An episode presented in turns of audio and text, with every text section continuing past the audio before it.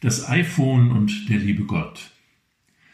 Die Menschen unserer Gesellschaft haben in Tempo investiert und die Rendite der Langsamkeit aus den Augen verloren. Wir gehören mehr und mehr zur Spezies, die sich täglich neu erfindet, auf biografische Festlegung verzichtet, jede Gelegenheit beim Schopfe packt. Das konstatiere ich in meinem gleichnamigen Buch, das bei Wilhelm Fink erschienen ist. Seit es Smartphones gibt, hat sich das Verhältnis von Zeit und Raum noch einmal radikal verändert.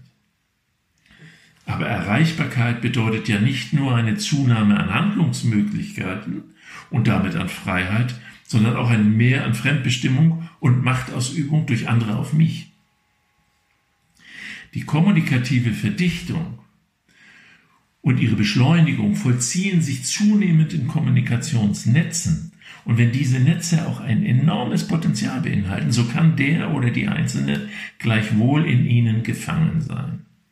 Jeder will etwas von mir, häufig zu unglücklichen Zeiten, oft gleichzeitig und natürlich stets mit dem Anspruch, unverzüglich, freundlich und kompetent behandelt zu werden, egal ob mich der Anruf auf der Straße oder in der Badewanne erreicht. In den sozialen Netzen versammeln sich im Übrigen stets Gleichgesinnte, Gesellschaftlicher Diskurs findet dort nicht statt.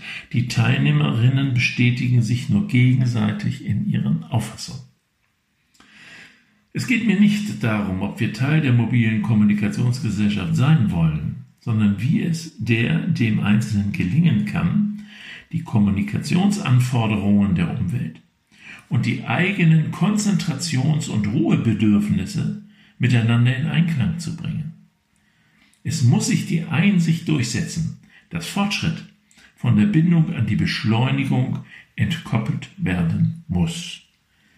Haben Sie einen glücklichen Tag, aber seien Sie achtsam. Ihr Klaus-Dieter Müller.